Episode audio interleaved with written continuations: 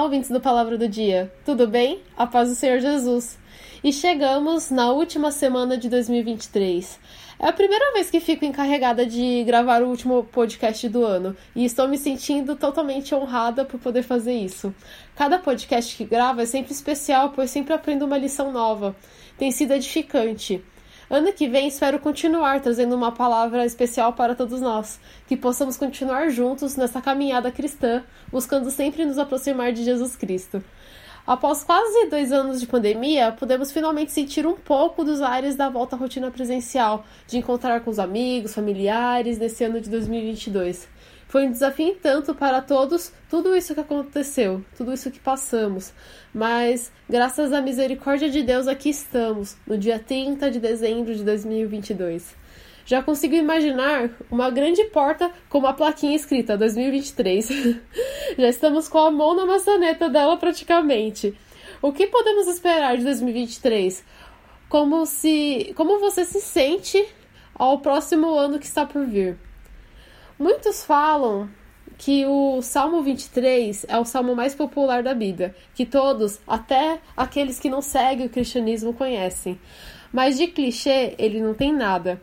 Para esse momento da virada do ano, quando se trata de expectativas para o que está por vir, ele é um, esse salmo é um refrigério para nossa alma ansiosa e aflita. Ele fala do cuidado de Deus por nós, de uma e fala também de uma provisão que ele nos traz. Todos aqueles que guardam os mandamentos de Cristo no coração não precisam se afligir com o que pode vir, pois sabemos que o nosso bom pastor está à frente e cuidará de nós. O Salmo 23 começa assim: O Senhor é meu pastor, nada me faltará. Ou seja, se o Senhor é o nosso pastor e nós somos suas ovelhas, não precisamos ter medo da fome, da sede ou do sol, porque nada nos faltará. Ele cuidará de todas as nossas necessidades. Aí continuando, deitar-me faz em verdes pastos, guia-me mansamente a águas tranquilas. Então, se confiarmos no Senhor e deixar e, e deixarmos nos sermos guiados por ele, ele nos levará a momentos de descanso e paz, nos levará direto para aquilo que precisamos para viver. Aí, continuando, refrigera minha alma, no versículo 3, tá?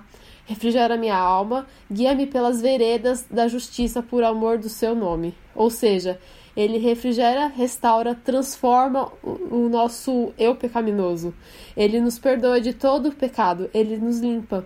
Ele nos guia pelo caminho que ele acha que é o melhor para nós, um caminho que nos fará crescer espiritualmente e nos tornar mais fortes, tudo por amor de seu nome.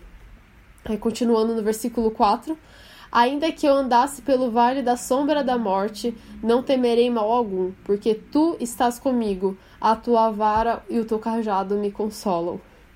Com Jesus ao nosso lado, sendo nosso Pai, nosso verdadeiro pastor, não precisamos ter medo de absolutamente nada. Aqui, quando diz que a tua vara e o teu cajado nos, me consola, significa que o, é, mesmo que a mesma vara e o cajado que serve para as ovelhas serve tanto para guiar as ovelhas, esse cajado serve para corrigir as ovelhas, caso precise, e para proteger dos inimigos, afastando os predadores.